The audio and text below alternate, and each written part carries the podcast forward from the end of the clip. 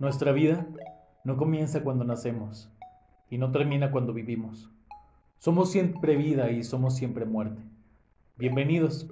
Estás en el aquí y el ahora con Hernán Hernández. Comenzamos.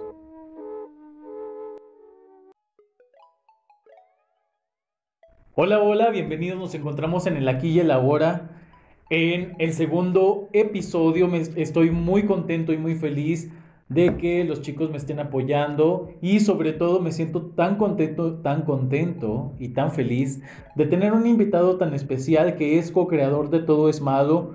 Abel, bienvenido. ¿Cómo te sientes? Bien, bien, muy bien, muy a gusto. Estoy muy feliz de poder estar aquí, aquí, de visitarte a tu estudio. Porque somos vecinos de estudio. Me encanta que vengas a mi estudio. Sí, con una tacita de café. Híjole, no tenemos café, pero te quedaste con cheve. Sí, una, una cheve, vine por una cheve para platicar. Este, no, sí, y sobre todo felicitarte y decirles a la gente que ha estado apoyando este, el aquí y la hora. Muchas gracias, neta, muchas gracias. De, verdad, de todas las cosas que estamos produciendo, el aquí y la hora es la que más se está produciendo hasta ahorita. Y neta, qué hermoso y qué padre de su parte que que un proyecto tan bonito como es el aquí la hora lo esté esperando tanta gente de Encore, tanta gente de, YouTube, tanta gente de Spotify. Qué padre y muchas gracias, neta. Sí, de verdad, muchísimas gracias. Y la verdad es que me siento tan bendecido y me siento tan afortunado de que le esté gustando la gente a pesar de que el programa pasado estuve muy nervioso. Ah, sí. Sí, sí nos dijeron. Pero, tú tranquilo. estaba muy nervioso, pero... Y yo dije, ¿qué voy a hacer de mi vida? ¿Qué va a ser? ¿Qué, qué onda? Mucha gente me va a ver. Te quedaste en el pasado, Me quedé en el pasado. Pero ¿sabes qué es lo importante? Que, que, que todas nuestras experiencias tanto armonizantes como desarmonizantes, nos dejan algo y nos ayudan a crecer. Entonces yo dije, ¿por qué me estoy preocupando de, de, del hecho de, de, cómo me voy a ver o del hecho de cómo estoy hablando o el hecho de que si estoy nervioso o si estoy nervioso, cuando lo único que tengo que hacer es fluir. Claro. ¿Sabes? Entonces ya fluyo y, que venga lo que tenga que venir y feliz y contento de, este proyecto, ¿sabes? Y si te diste cuenta, no importa que hayas estado muy nervioso, a la gente le gustó, a la gente le gustó y la ah. gente, a pesar de que te hayas puesto así, la gente apoyó mucho más esto. Los amo y, me encanta que, estén viendo, me, me encanta, de verdad me encanta. No se imaginan cuánto me encanta que estén apoyando el programa de Todo es Malo. Y bueno, pues vamos a iniciar con este programa. Claro que sí. Que eh, precisamente el día de hoy vamos a hablar de el duelo. Ah, y un tema fuerte. ¿Qué es el duelo, Abel? Uy, ¿no me preguntas? Este, ¿Tú qué imaginas que es el duelo? Pues no sé, yo, bueno, por lo que he hablado contigo y por lo que está, por lo que hemos estado como que platicando de cuando, pues, todo este proyecto de, de trayecto de conocernos, el duelo pues es eso que pasa todos los días, ¿no? Todos los días estamos en duelo y todos los días perdemos cosas. Por ejemplo, yo todos los días perdo cabello, pero no por eso tengo un duelo. No, entonces, Abel, no. Entonces un duelo tiene que ser algo significativo. No, Abel, el duelo es una banda. No, no he aprendido nada. duelo es una banda. No has aprendido nada. El duelo es una banda. Norteña. De música norteña. Maldita sea. Que canta en un minuto más y ya te irás, Abel. Lo siento. Perdóname por no aprender. Perdóname. Oye, Abel, y, y ya entrando, vamos a, vamos a iniciar ya bien sin, sin chistes. Sin chistes, que la vida sin chistoretes, sin chistoretes. La vida es un chiste. La vida es un chiste y la vida es demasiado corta. La vida es un Como para tomárnosla en serio, ¿no crees? Entonces, ¿qué opinas tú de la frase con la que comenzamos? Nuestra vida no comienza cuando nacemos y no termina cuando vivimos. Somos siempre vida y siempre muerte. ¿Qué opinas de esta frase? Híjoles. Pues es que es eso, todo el tiempo estamos como que agarrados de la muerte. O sea, la muerte está, o sea, la muerte está al lado de tuyo y mío. Ahí está, es más, está aquí en medio. Hola muerte. Hola muerte, ¿cómo estás? Está ahí todo el tiempo porque, o sea, es algo que, inevitable. Y en el proceso en el que es algo inevitable estamos vivos. Entonces por eso la vida es, la vida es vivir y morir. O sea, es. es todo eso. Porque lo que no mueres estás viviendo. Ah, eh, eh, es este. Es, es, impresionante y es. A ver, ¿un par no pausa? Ok. Se lo cortas. Ok, dale. Es impresionante el hecho de, de, este, de esto que tú me comentas. Siempre estamos muriendo. Y es eso, todo, todo nuestro. Todo. O sea, inicia nuestro día. Desde que inicia nuestro día ya estamos teniendo duelos, ya estamos teniendo muertes, ya estamos teniendo pérdidas, ¿sí? Como comentabas, perdemos cabello, perdemos células de nuestro cuerpo, eh, cada siete años dicen por ahí que todo nuestro cuerpo se regenera. Sí, es como Entonces es como todo el tiempo estamos muriendo hacia algo, ¿no? Es algo que dicen que es una, es una filosofía, no me acuerdo cómo se llama, pero es eso de que empieza y termina al mismo tiempo. Es como esa frase de, este, la palabra de, de abajo dice la verdad y la palabra de abajo dice, la palabra de arriba miente. Entonces, ¿cuál miente dice la verdad? Entonces es. como de que, ¿qué rollo? Entonces, este, la que yo me refería es un, es una como un cuento en el cual decían que había un barco imponente, impresionante, el cual poco a poco fueron cambiando todas sus piezas, hasta el punto que lo cambiaron todo. Entonces te preguntan, ¿el barco sigue siendo el mismo porque cambió todas sus piezas? ¿O por?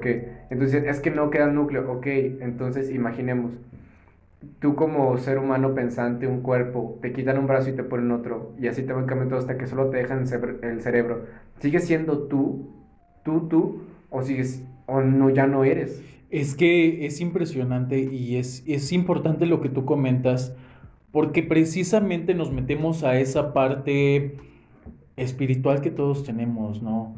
Eh, voy a hacer un comentario y quiero que tomen en cuenta que es mi creencia y es lo que, yo creo y que independientemente y respeto mucho tus creencias, pero yo siento que a veces gastamos tanto tiempo buscando a Dios fuera de nosotros o buscando a Dios afuera, buscando en las montañas que se muevan, dijo el granito de mostaza, ¿no? Estoy buscando que, que, que se muevan las montañas, estoy buscando a Dios en todas partes cuando realmente esa partícula de Dios está dentro de mí. Dentro de mí tengo una partícula de Dios y dentro de mí eh, eh, hay esa parte maravillosa que, que, emana la energía y que, es mi conexión, ¿no? Con Dios y que yo soy Dios y que tú eres Dios y que todos somos dioses, ¿no? Porque todos somos un Porque estamos unidos, porque estamos este, somos parte de Dios, ¿no? Entonces, repito, es mi creencia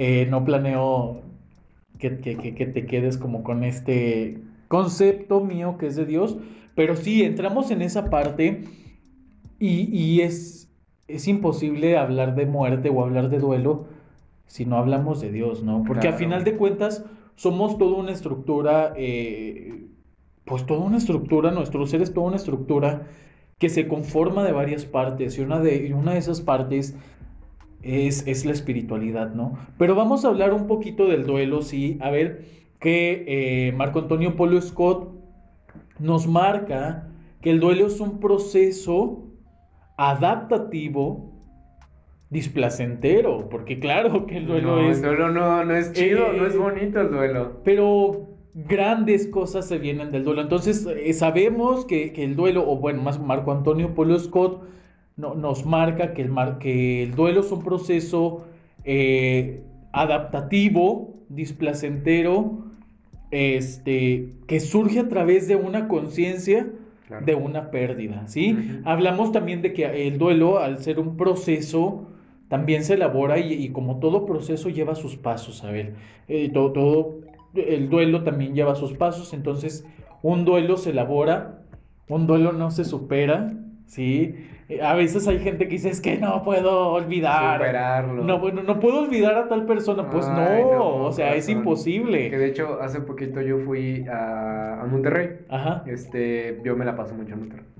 Porque allá estudio. Entonces, ahorita ya no, ¿verdad? Porque cuarentena. Pero, este, justamente estaba hablando con una persona y esa persona me decía, es que no puedo olvidar a tal persona. Y es como, corazón, es que no tienes que olvidarla. Independientemente si tú no puedes, es porque todavía no estás lista para olvidar a esa persona. Es que no lo voy a olvidar, o sea, a menos que... Es que no puedes olvidar a alguien, no puedes quitar a alguien de tu mente, eso es imposible. Imposible. Entonces, todo eso me hizo llegar a, a de esos momentos, esas epifanías bien bonitas que tienes este, estaba en el tercer piso de una casa, en una terraza, hablando con mucha Qué gente. Bello. En la noche había luna roja, Hernán. Uy, Estaba precioso. Y nos pusimos a hablar de muchas cosas. Y lo que dije es como. Me puse a pensar, y es que no, no me gusta que la gente piense que, que, que cuando la gente entra en este mood tan existencial de, ay, es que no, no puede ser, somos un, un granito de arena en el universo y que no sé qué, y es como, tiene razón, pero no tienes por qué ponerte a pensar en eso porque dentro de cada uno hay un mundo. Somos... Cada uno es un universo. Sí. Entonces, cada, ah, dentro de tu universo hay un granito que tal vez se siente de esa manera. Se siente un granito, pero dentro de ese granito también hay todo un universo. Y qué maravilloso, ¿no? Porque, por ejemplo, si tú vas a una florería, vas a ver tanta cantidad de flores y tanta variedad. Y eso es lo que hace hermoso la vida, ¿no? O sea, qué, qué flojera que solo existieran las rosas rojas, ¿no? Ajá. O sea, sería como muy... "Ah", que de hecho a mucha gente no le gustan las rosas. y está bien. Ajá. Es como que tú le preguntas, a mí me encanta preguntarle a la gente que, cuál es tu flor favorita porque obviamente nadie te va a contestar las rosas. ¿Cuál es tu flor favorita, Bel? La mía son las margaritas. Las margaritas, muy las bien. margaritas porque se parecen a los girasoles. Mm. Pero los girasoles, o sea, a mi opinión se me hacen muy básicos. Entonces, las margaritas es algo muy bonito. O sea, es como porque se parecen, pero son blancos por fuera. Es algo muy bonito. Sí, ¿Cuáles son tus flores favoritas? los girasoles. porque, va- porque básico. No, es que bueno, últimamente este, se ha hecho muy. ¿Cómo se dice? Mainstream. Se ha hecho muy mainstream que Sí, te sí, gustan sí. los girasoles. Por eso ya. Pero no, los girasoles. Siempre han sido como, como que los girasoles como... Esa nueva rosa. Es la rosa del nuevo milenio. Sí, tal vez. Sí. Entonces, hablando un poquito de, de- de- del duelo, Abel, que es un proceso adaptativo, eso, el duelo es un, un proceso que como todo lleva sus pasos, es un proceso de adaptación. Mm. Eh, Es un proceso de, de, de sí te va a doler, sí va a ser displacentero, pero sabes que el duelo siempre te está abriendo nuevas oportunidades y después del duelo hay tantas posibilidades de, de, de, de- de- un duelo te hace conectar. Siento que, que el duelo te hace ir a esa parte de ti como más profunda y conectar Esa parte que está cohibida.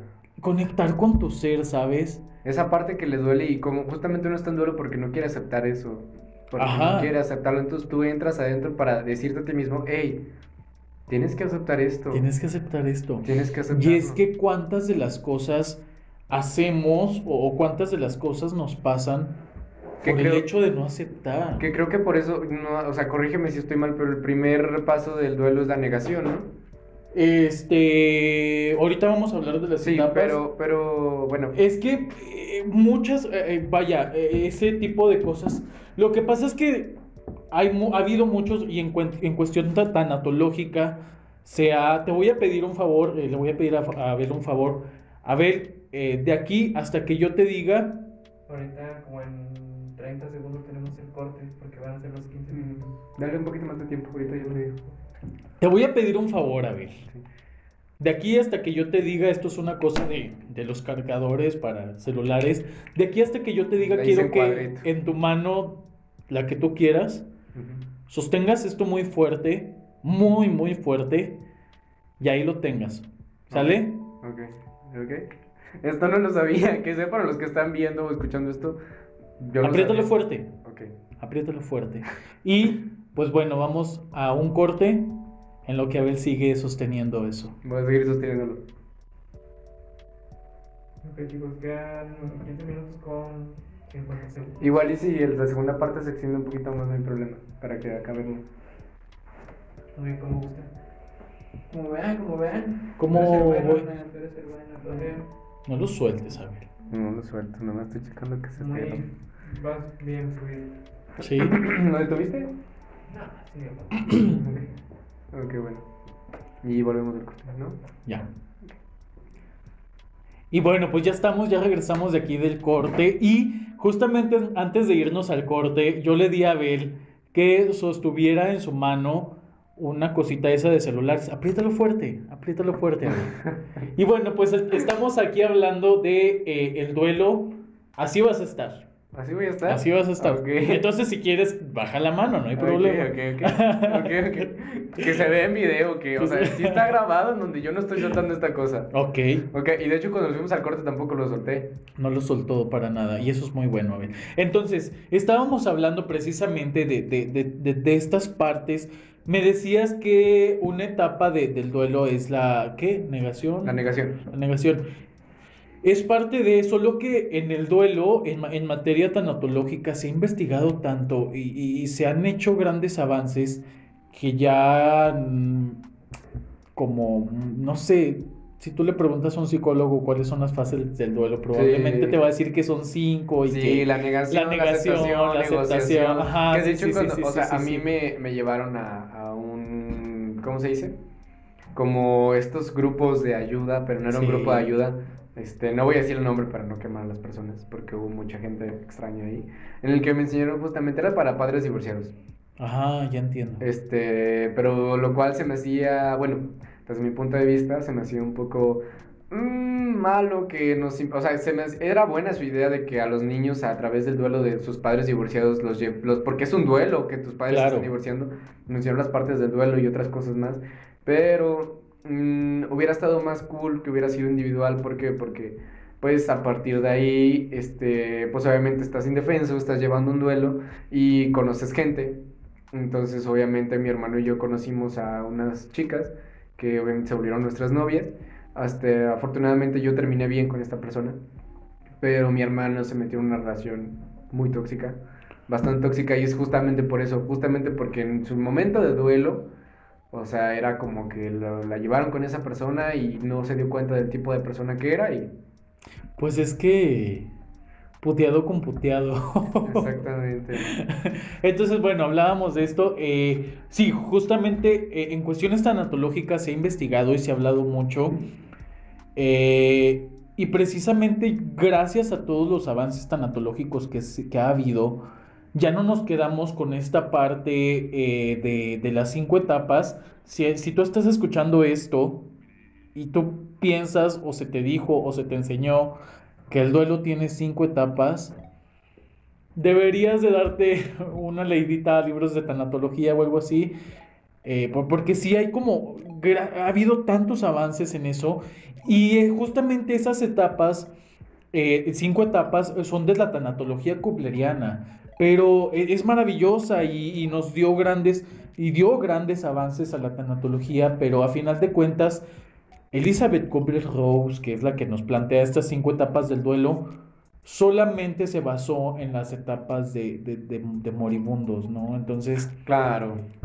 y ahorita sabemos que hay muchas cosas que te implican un duelo, ¿no? Ah, o sea, claro que sí. el, el- hecho de, de- de- de tener, eh, no sé, simple y sencillamente el hecho de tener un celular y que te robaron ese celular ya implica un duelo. Entonces, Ok, por eso o- la o No frase. nos vayamos tan feo a una. Porque muchas veces un robo es una experiencia traumática que se te que se te friegue el celular y lo tengas que llevar a arreglar. Claro. El hecho de que no cargue, que ya no, El hecho de que- sí. no prenda, es como, es un duelo. Y todos los días nos estamos enfrentando a duelos. Ajá. Y, y es precisamente eso, o sea, es...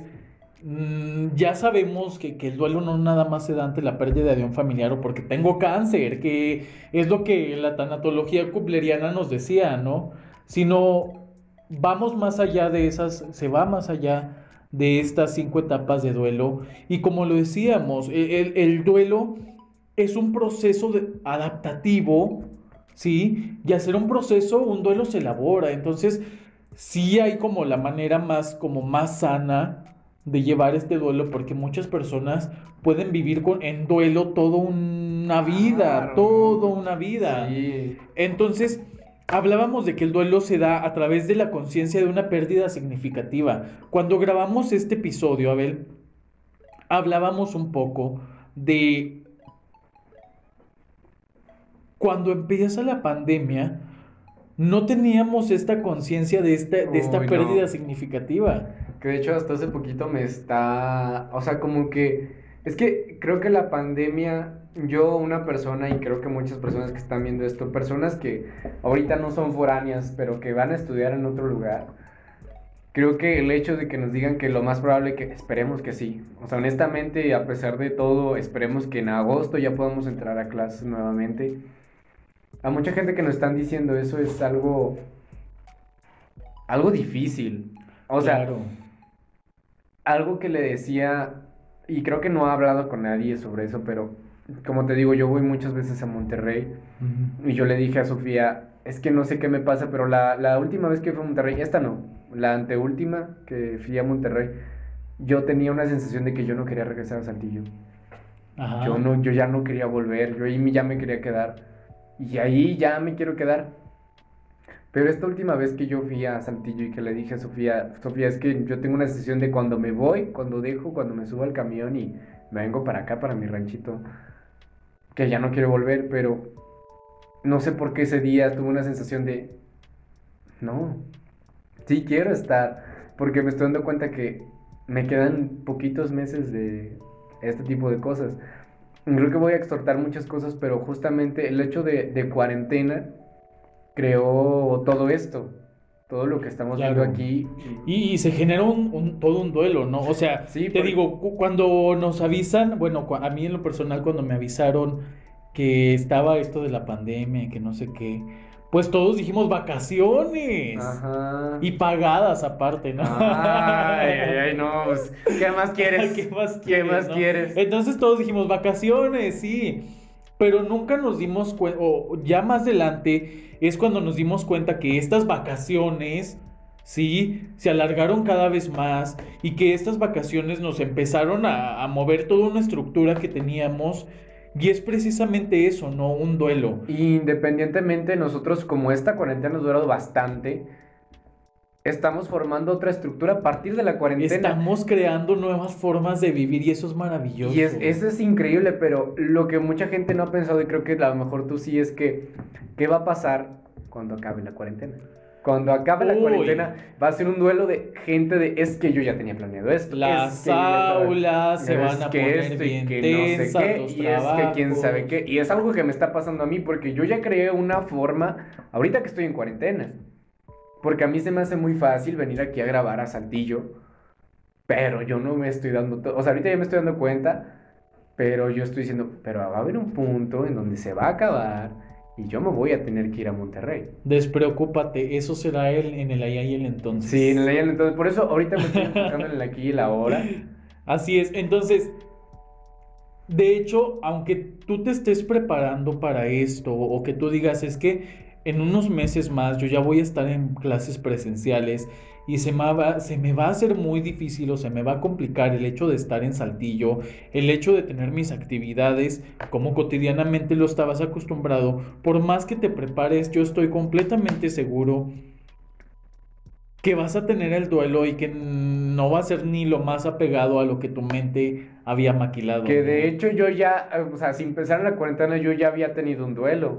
Yo me había preparado y hablé con todos y con Julián, de hecho, antes de empezar este proyecto, que esto no, no, o sea, no estaba en, las, en, en el, en el sistema antes de que, cu- justamente cuando le dije eso a Julián, de que, o sea, yo me sinceré con todos, les dije los que les tenías que decir porque dije, yo me voy a ir y tal vez no vuelva. Y qué bonito. po- ¿Por qué no hacer de nuestra vida cotidiana eso? ¿No? ¿Por qué no hacer de nuestra vida el ahorita terminando saliendo de cabina decirnos lo que tengamos que decirnos porque no sabemos si vamos a volver, ¿no? Que de hecho yo quiero, ¿Sabes? Te escucho, perdón. Quiero decir algo, este, soy un ávido, pues ya saben que soy un ávido fanático de las series. Ujú. En, de- en todos los podcasts de aquí, en tanto en Dura Realidad como en Todos Malo como aquí, siempre menciono series en un lado y el otro, pero creo que es momento de mencionar a una, la gente que ha visto cómo conocí a tu madre y la que no, véanla. Pero justamente, hace poquito justamente vi el capítulo en el que Marshall pierde a su papá. Qué difícil. Y el capítulo se llama Últimas Palabras.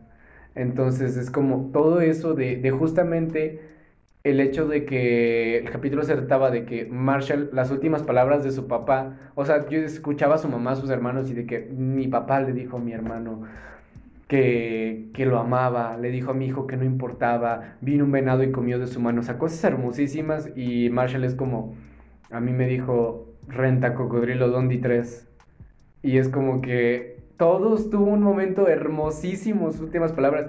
Y lo único que mi papá pudo decirme en sus últimas palabras fue renta cocodrilo 23. Al final, obviamente, spoiler a partir de aquí, pero le dicen a Marshall Beck que tiene un, un mensaje de voz y es de su papá, en el que le dice que lo ama y que no hay ningún problema con lo que está pasando en su vida.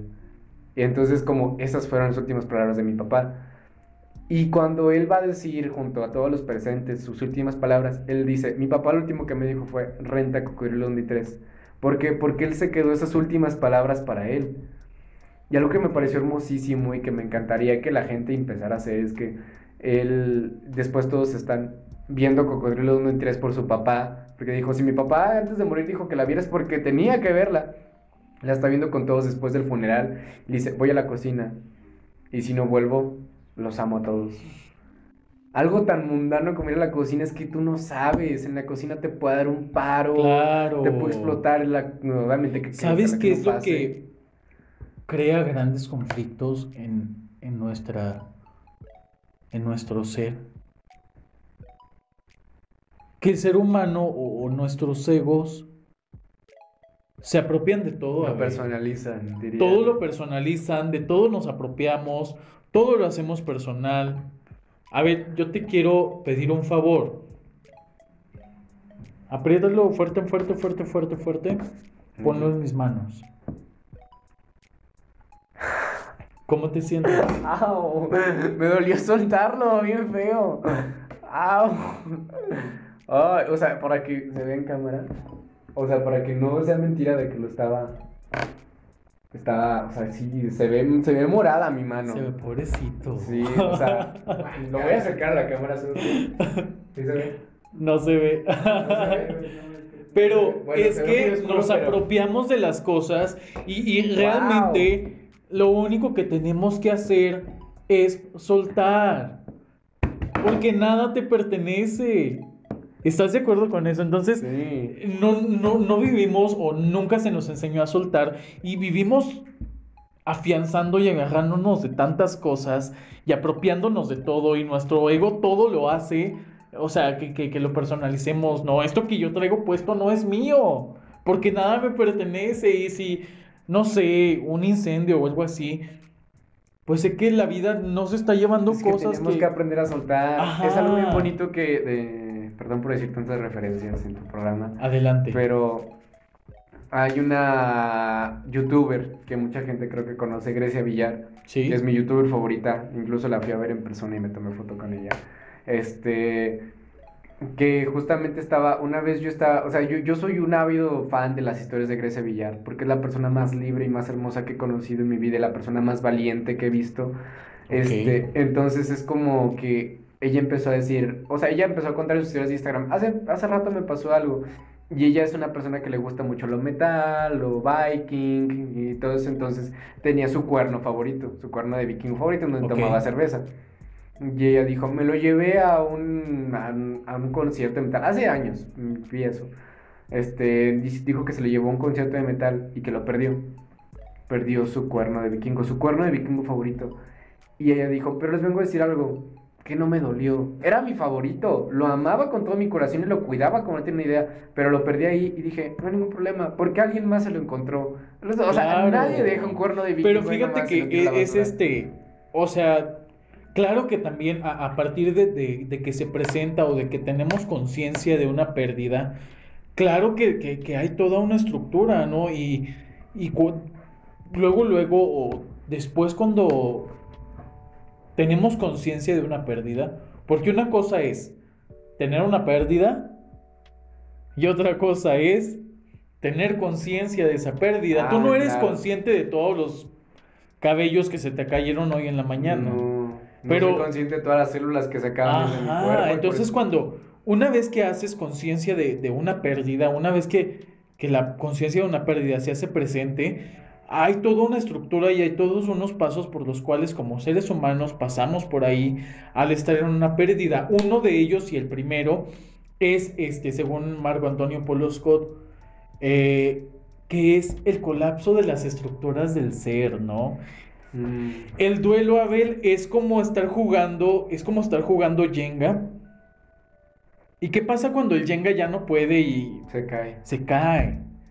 Y no tumba una pieza, tumba todo todo. una pieza. Entonces, eso es el duelo, ¿no? El duelo es eso, es ese proceso adaptativo que viene y te mueve todas tus estructuras, que, que- que son cuatro estructuras, ¿no? Es la estructura espiritual, es la estructura social, es la estructura psicológica, es la estructura física. O sea, el duelo viene y te mueve todas esas estructuras que dice, hey, muévete, algo está pasando. Ajá. Entonces, en, en- en esa primera etapa es cuando, cuando percibimos que hay, un, que hay una pérdida significativa, significativa, porque yo puedo perder esta hoja y a mí me vale chetos que la hoja se pierda porque Claro. tengo otra, ¿no? Pero cuando hay una pérdida Algo significativa, que no vas a poder encontrar nunca.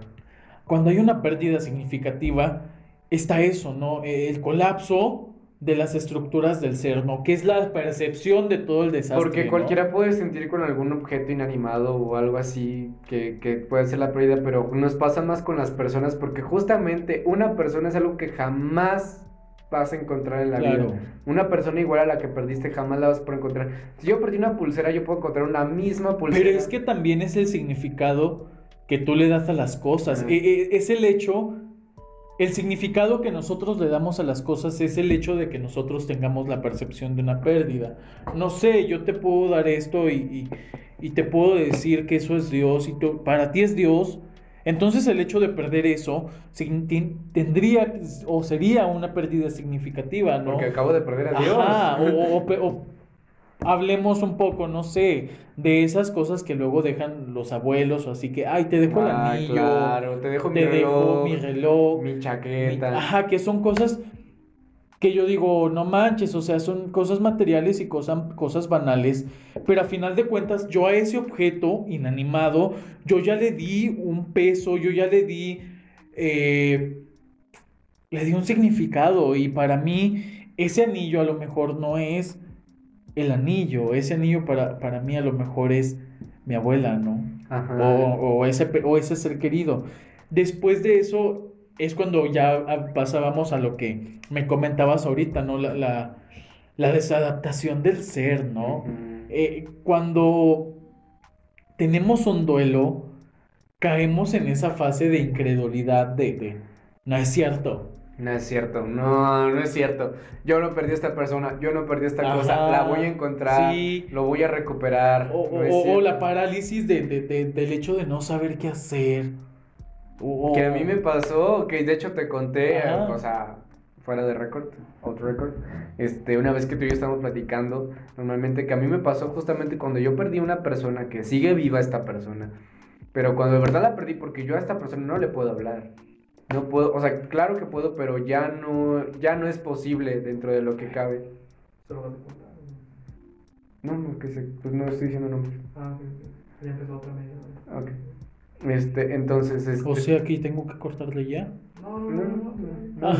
no, no, no, no te preocupes. Entonces te digo, esa persona, este, pues obviamente que yo ya no le puedo hablar, yo, yo- o sea, está fuera de los canales que yo pueda estar con ella, pero sin embargo es una pérdida. Es una Claro. pérdida porque para mí significa que la perdí y, y tú, tú te dije, yo no sé qué hacer. Y es que entramos como en esa etapa de- de- del colapso de las estructuras del ser y luego viene la desadaptación del ser, te desadaptas, dices, esto no me está pasando a mí, o, o no sé si les ha pasado a ustedes que tienen una pérdida significativa y que todo lo ven como si estuviera sucediendo en una película. Lo disocias. Ajá, e- es la de desensibilización. No sientes y al hecho de no sentir, yo lo estoy viendo proyectado y para mí es una película que le está pasando a ellos, no me, no me está pasando a mí po- porque es como eh, parte de estas etapas del duelo es el me voy a desconectar o, o no o, o me voy a Que desensibilizar. a mí no me pasa siento. mucho, me pasa mucho que, que yo disocio bastante y hay veces en las que estoy platicando algo que disocio tanto que incluso yo puedo seguir hablando, pero dentro de mí yo tengo una plática conmigo mismo de, mira lo que estoy diciendo, qué rollo con lo que Oye, estoy que, que eso es la eso es la desadaptación del Sí, ser. que, que, que un- tú te pones a decir de ¿qué, qué onda, qué estoy diciendo, no, estoy mal, y te pones a pensar en cosas bien, bien, bien, bien densas. Sí, porque fíjate, para allá iba. Esa es la desadaptación del ser que según Marco Antonio Polo Scott nos marca.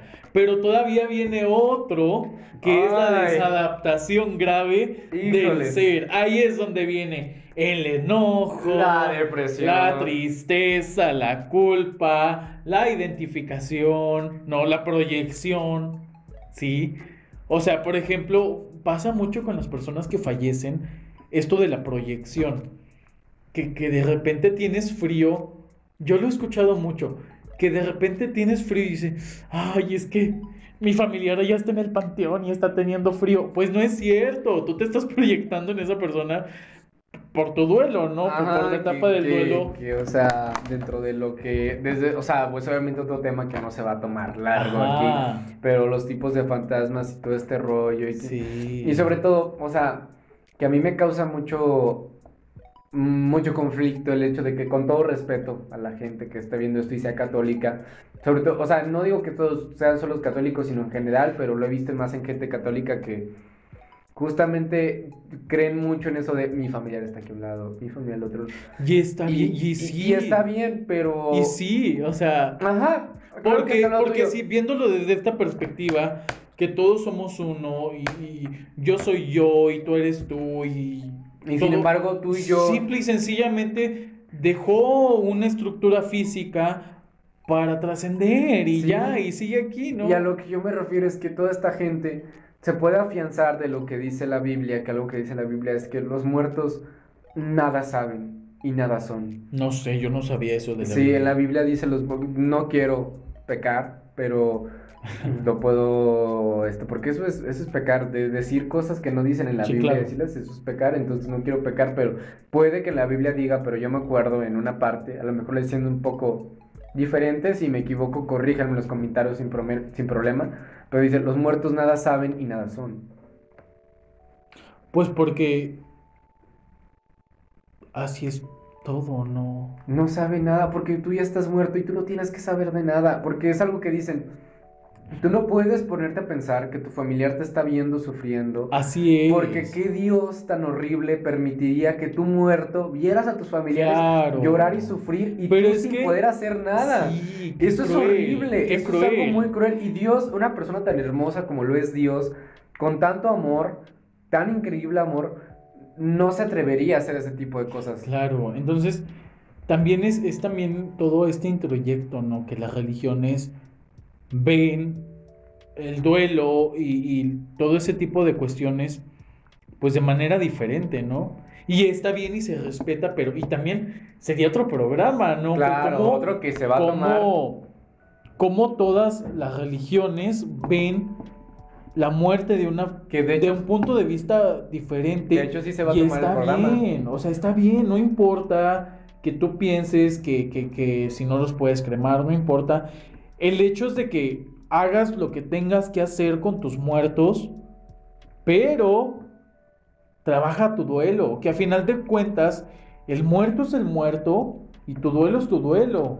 El muerto al pozo y el vivo al gozo. Pues cuando se va el muerto al pozo, deja al vivo doliente, ¿no? Deja al vivo con esta percepción de pérdida que a final de cuentas, después de toda esta desadaptación grave del ser, pasamos a finalmente a la última etapa del duelo que es la readaptación, ¿no? Claro. O sea, ¿qué es la readaptación? Es, yo me doy cuenta de la magnitud de lo que yo perdí, yo me doy cuenta de, de- de- de la magnitud de mi duelo, ¿sí? Y luego empiezo a elaborar esta pérdida, ¿sí? E- e- El muerto muchas de las veces lo que se hace con los muertos, y llámese muerto, relación que ya terminó, divorcio, eh, pérdida de la salud, eso es tu muerto, Esa es tu pérdida. esa es tu pérdida, ¿no? Entonces, elabora tu pérdida. Hay gente que lo que hace es sepultar sus muertos Sí. eh, de- en, el, en el hecho de, de ya no voy a hablar más de esto, ¿no? Por ejemplo, vemos, eh, no sé, una persona que, que tiene un duelo por pérdida de la salud, no sé, hablemos de SIDA, hablemos de cáncer. no, no, no, no, no voy a hablar de esto, ¿no? Y tratas de oír de eso. Incluso, incluso hay veces en que el- el- la persona que está viviendo eso lo quiere hablar, pero la gente alrededor no quiere escuchar. Claro, entonces es el hecho de, pues, elabora tus duelos, porque al igual que a- hablábamos justamente del de, del duelo, es un proceso desadaptativo, perdón, el duelo es un proceso adaptativo, entonces vívelo y elabóralo, o sea, por sus pasos, y, no tengas miedo de, de, de- porque a mí me pasó y yo la pérdida significativa más grande que tuve, yo sentía que mi mundo se venía en cachitos y yo tenía mucho miedo y dije, no manches, cuando ya esté mi mundo hecho cachitos, ¿cómo voy a juntar y cómo me... O sea, yo sentía que me hacía pedacitos y, que no me iba a alcanzar a construir o cómo me voy a construir otra vez.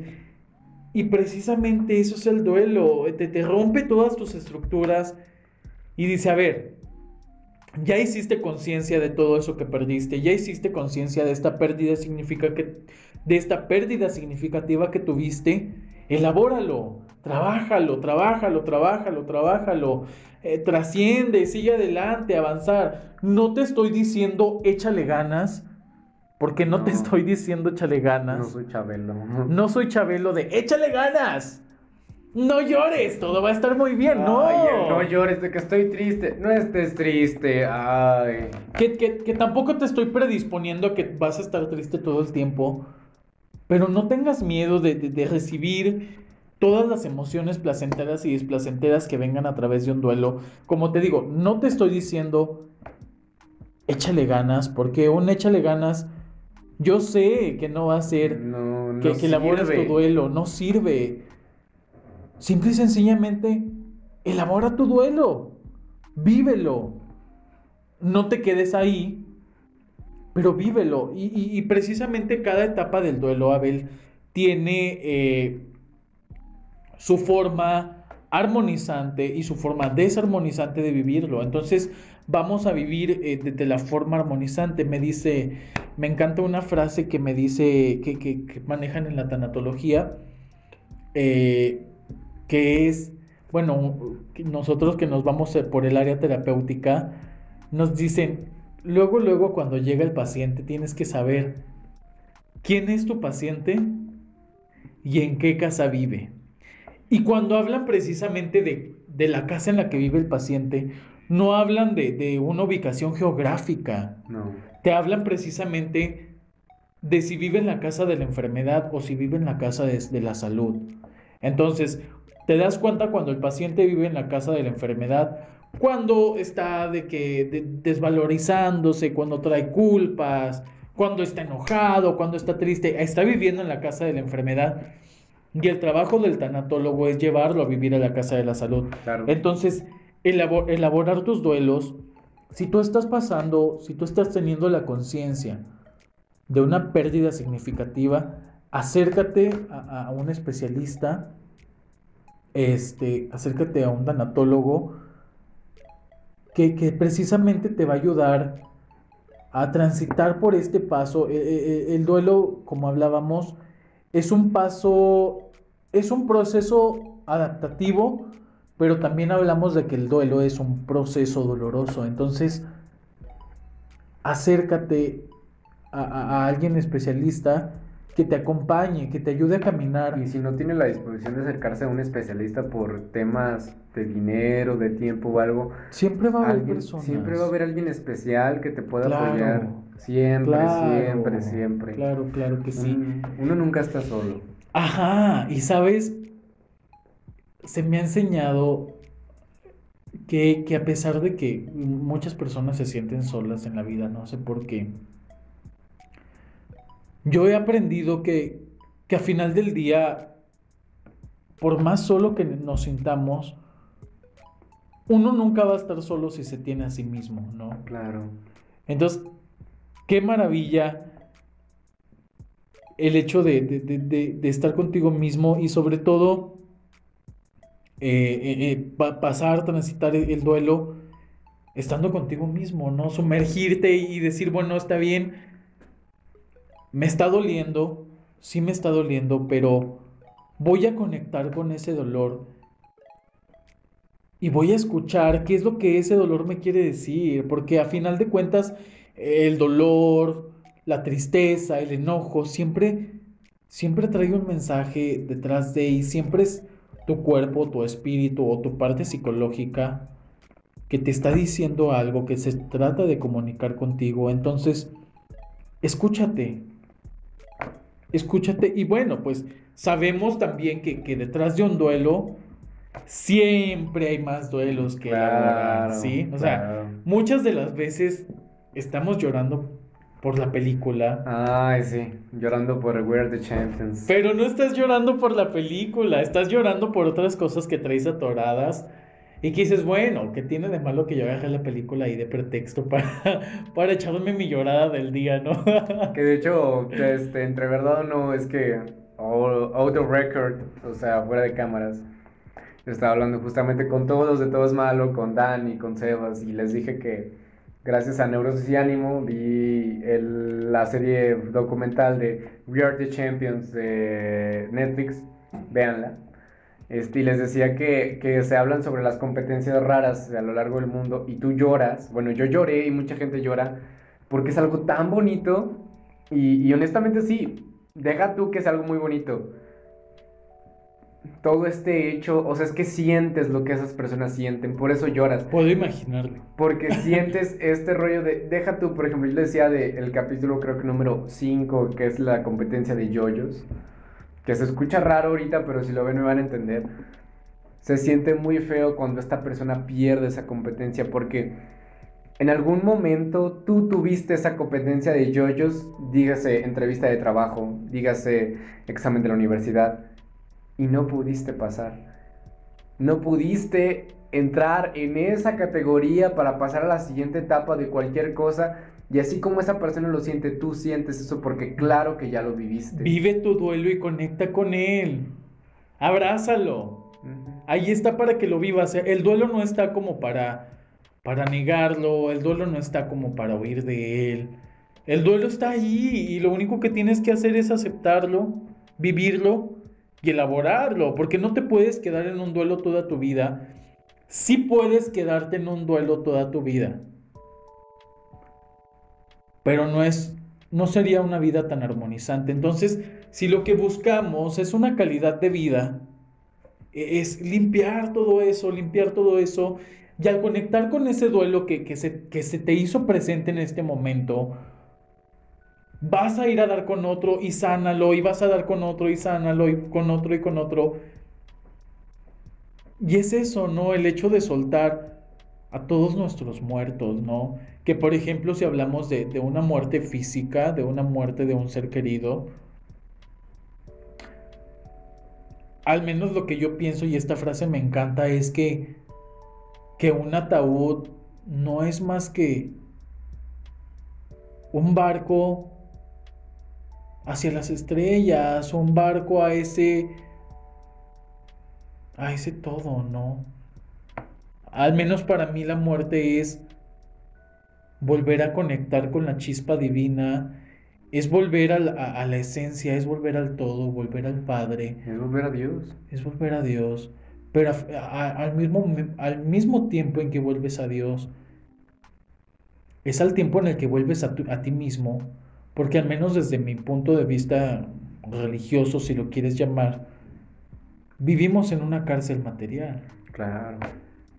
O eso es lo que yo pienso, ¿no? No, pues a cualquier Digo, todo me hace pensar que vivimos en una pues cárcel mira, material. El estudio, que la mesa, que el celular, que las hojas. Y es una cárcel que te ata y te ata y te ata y que bueno, que la muerte es eso, ¿no? Liberarte de tu cárcel material y conectarte con el todo. Que una forma también algo que les quiero recomendar a la gente, vean el documental, bueno, el video este, es de, la página original es una página holandesa de, YouTube, creo que es holandesa o alemana, pero en español se llama, este, ¿cómo se llama? Este, en pocas palabras, busquen en pocas palabras la teoría del huevo, que habla justamente sobre una persona que muere y este, Dios lo recibe y le dice, es que tú eres parte de mí y todo el daño, o sea, entonces dice, entonces las demás personas y le explica a grosso modo, lo mejor, pero si no quieren verlo, que quédense aquí y les digo que le explica a grosso modo que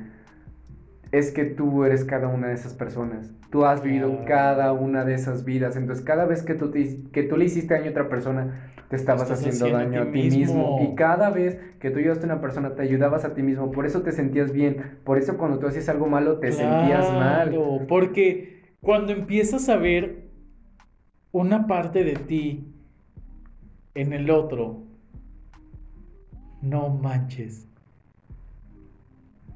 no se imaginan, o quienes ya lo han vivido, que, ves una parte de ti en otra persona, cambia tu forma de pensar, cambia tu, tu forma de ver el mundo, te cambia totalmente y lo ves muy diferente, lo ves súper diferente. El ver otra persona es como, wow, tú eres una parte de mí y yo soy una parte de ti. Y estamos conectados. Independientemente de que no hubo química, no, pero en alguna parte estuvieron conectados. Oye, algo. que me, algo que me encanta de, de ahorita que me, me acordé, ahorita que me que mencionaste una película o un documental, se va a oír muy trillado y a lo mejor ya la viste, pero la de la cabaña. ¡Ay, señor película! Tanto el libro como la película. No he leído el libro, nada más vi la película. No, es que todas esas películas Digo, de Dios, eh, la gente no lo ve porque muchas veces no lo ven porque se los vende la religión. Claro. Entonces, eh, mucha gente que no está a partir de eso, por eso no lo ven, pero no, véanla con otros ojos. No lo vean porque se lo recomienda la religión. Véanlo porque quieren entender un poquito la vida. Desde un punto de vista de, del hecho de... Eso es el duelo, ¿no? Yo, yo vi la película de la cabaña desde ese punto de vista de, claro, es la persona que está tomando un duelo y el viaje con Dios, que así lo plantea en la película. Claro, así lo plantea. El viaje con Dios no fue otra cosa más que esa conexión con tu duelo. Claro.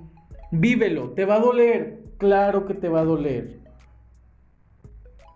Pero es una experiencia que te va a dejar enseñanzas, es una experiencia que, que va a reubicar todo tu sistema. Y es una experiencia armonizante, que al final del día es armonizante. Que cuando eso acabe, todo va a estar mucho mejor. Es imposible, imposible ganar sin perder. Claro que sí. Imposible ganar sin perder. E imposible también es perder sin ganar. Y tú me podrás decir, oye, Hernán, es que perdí a toda mi familia, toda mi familia murió en un accidente, digámoslo. Que ojalá no. Que ojalá no. Pero créeme, créeme, es imposible perder sin ganar. Y esas situaciones por las que tú estás pasando, te van a traer ganancias tanto espirituales como físicas, como de todos los tipos de ganancias. Porque es eso, ¿no? Una vez que eh, dentro de la, de la, última etapa que nos marca Marco Antonio Polo Scott, eh, es esto, ¿no? El hecho de, vuelvo a, readaptar mi sistema y ya elaboré mi, mi, duelo y me doy cuenta de, todo, de todas las cosas maravillosas que puedo aprender de esto, de todas las experiencias armonizantes y de todo el conocimiento empírico que esto me dejó. Claro. O sea, qué, qué bonito. Y qué bonito e, es, coincidir en tiempo y espacio para hablar de estos temas. Qué bonito es estar aquí platicando con ustedes y que estemos en esta sintonía. Hay una canción que me, que me encanta, la que dice tantos mundos, tanto espacio, tantos y coincidir. Me encanta. Coincidimos, dice, soy vecino de este mundo por un rato. Y coincide que esta vez tú estés aquí. Qué bello es coincidir en este momento, qué bello es coincidir en estas ideas, qué bello es coincidir en estos proyectos. Pero cuando Y que estén escuchando esto o lo y que estén estén viendo. escuchando esto. O sea, ¿Cómo llegaron aquí? No gracias sé, pero. por escucharnos y, qué maravilloso y estoy muy agradecido con la vida. Qué maravilloso es que me estés escuchando. Porque por algo coincidimos. Por algo lo tienes que Por escuchar. algo Por algo, estás escuchando. te lo recomendó no sé quién. Lo viste de repente y te interesó. Por algo. Conecta con tu duelo, no lo rechaces, pero tampoco no se trata de morirte con tus muertos. Esto es la vida. Y hay que vivirla. Porque dicen por ahí que vida solo hay una. Luego dicen que, que hay muchas vidas. Pero vívela, el momento de Pero, eh, pero la que tienes ahorita es esta. Deja tú las demás. Las Sí, demás no te vas a acordar de estas. Así que mientras. vive y, y elabora duelos, ¿no? Que a final de cuentas hay una, hay una historia que me encanta, que eran, eran dos, eran, ¿era un pajarito? Sí, era un pajarito y una oruga que vivían en el mismo jardín. No se había, ellos no se conocían a pesar de que vivían en el mismo jardín no se conocían, pero llegó ese punto maravilloso en el que se encontraron y se hicieron amigos. Entonces eh, iban a todas partes, eran los mejores amigos, el pájaro y la oruga, para acá, para allá.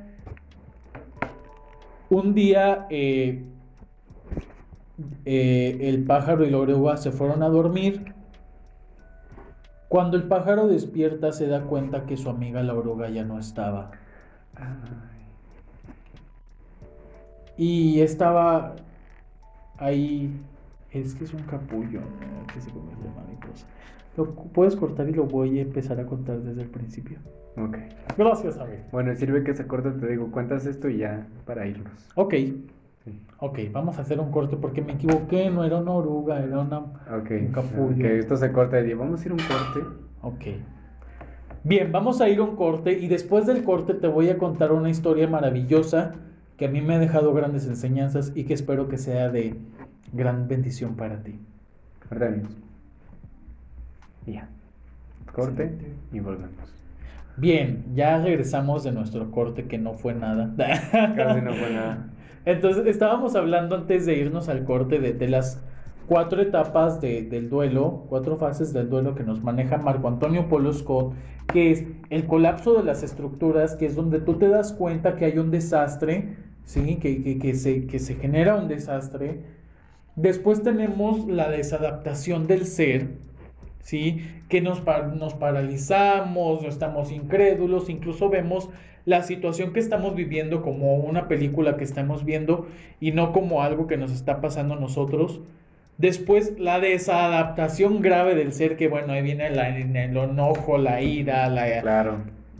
fijación, ¿no? Pero al último, en la, en la cuarta etapa, que es lo bonito de- del,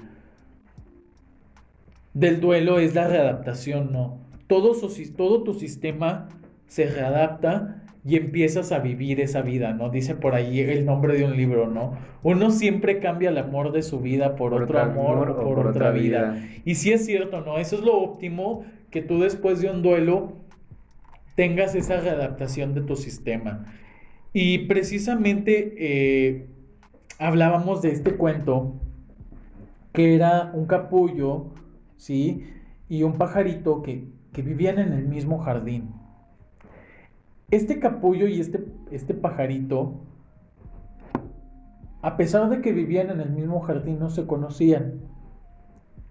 Por azares del destino, se juntan, se ven y se hacen amigos, ¿no? Y se hace la amistad más hermosa que pudieras haber visto. El pajarito y el capullo andaban para todos lados juntos, eran los mejores amigos. Un día que el pájaro y, el capullo se van a dormir, al, amanecer, el pajarito se da cuenta que su amigo, el capullo, ya no estaba. Y empieza a llorar eh, nuestro amigo el pajarito empieza a llorar y a llorar y a llorar. Es que mi amigo el capullo y empezó a llorar y su amigo el capullo conservaba los restos que, que, que, que había dejado y lloraba y lloraba y lloraba y lloraba y lloraba. Cuando de repente siente un aleteo en su cabecita y le dice, ¿sabes qué? Yo soy tu amigo el capullo y me he transformado. No me he ido. No me he ido. Simple y sencillamente me he transformado porque yo nací para, para volar y ir a grandes lugares. Y es momento de, de partir, pero ¿sabes qué? Siempre voy a estar aquí contigo. Entonces, con esta historia me despido y quiero que sepas que no estás solo, que a final de cuentas uno nunca está solo cuando se tiene a sí mismo. Y si quieres hablar con alguien, todas las líneas de todos malos están súper abiertas para escuchar aquí. Adelante, y mándanos tu historia. Si quieres hablar con Hernán personalmente, te podemos contactar con Hernán personalmente. Claro que sí. Mándanos tu historia, la platicamos, hablamos sobre ella. Estamos para escucharte porque tú eres, tú eres yo y yo soy tú. Y tú eres una parte de mí. Entonces qué maravilloso que podamos ayudarnos. Qué maravilloso poder ayudar a una versión de mí. Y bueno, Abel, ¿de qué te das cuenta? ¿Qué te llevas? Pues yo no conocía las etapas del duelo como me las decías. Obviamente a mí me las enseñaron las normales, la negación, negociación y todo Las cublerianas. Ajá, pero me llevó todo esto y me llevó un capítulo muy bonito. O sea, en lo personal como, como productor de todo esto, este capítulo me gustó bastante. Largo, de hecho se alargó un poquito, pero... de verdad. pero se alargó lo que se tuvo que alargar porque no podía cortar algo tan tan de esta manera, no podía dejarlo así. Algo en mí sentía, tienes que dejarlo hasta donde quede y hasta aquí quedó. Entonces, me siento muy a gusto, muy alegre.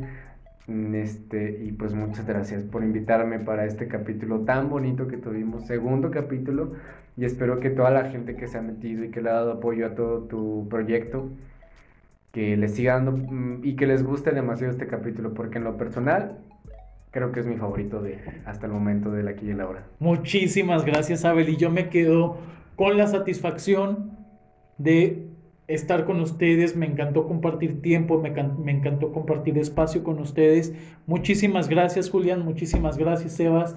Abel, eh, fue un honor que me acompañaras en este capítulo. Y pues bueno, ¿dónde nos podemos escuchar? Claro que sí, nos podemos escuchar, ya saben, en iVoox, en Anchor, en Spotify, próximamente en iTunes, si lo están viendo de YouTube, denle la campanita, denle like a este video de Hernán y pues nada, este, muchas gracias. Y esto se dice en todo es malo, pero pues no hace mal decirlo aquí en la aquí ahora, pero bañense. Báñense, claro, por favor. claro, por favor. Tomen agüita, porque el duelo te deshidrata. Entonces tomen agüita. Tomen por agua, favor. entonces en vez de bañense, tomen agua. Tomen agüita. Tomen agüita. tomen agüita. Gracias. Gracias. Cortamos. Uh.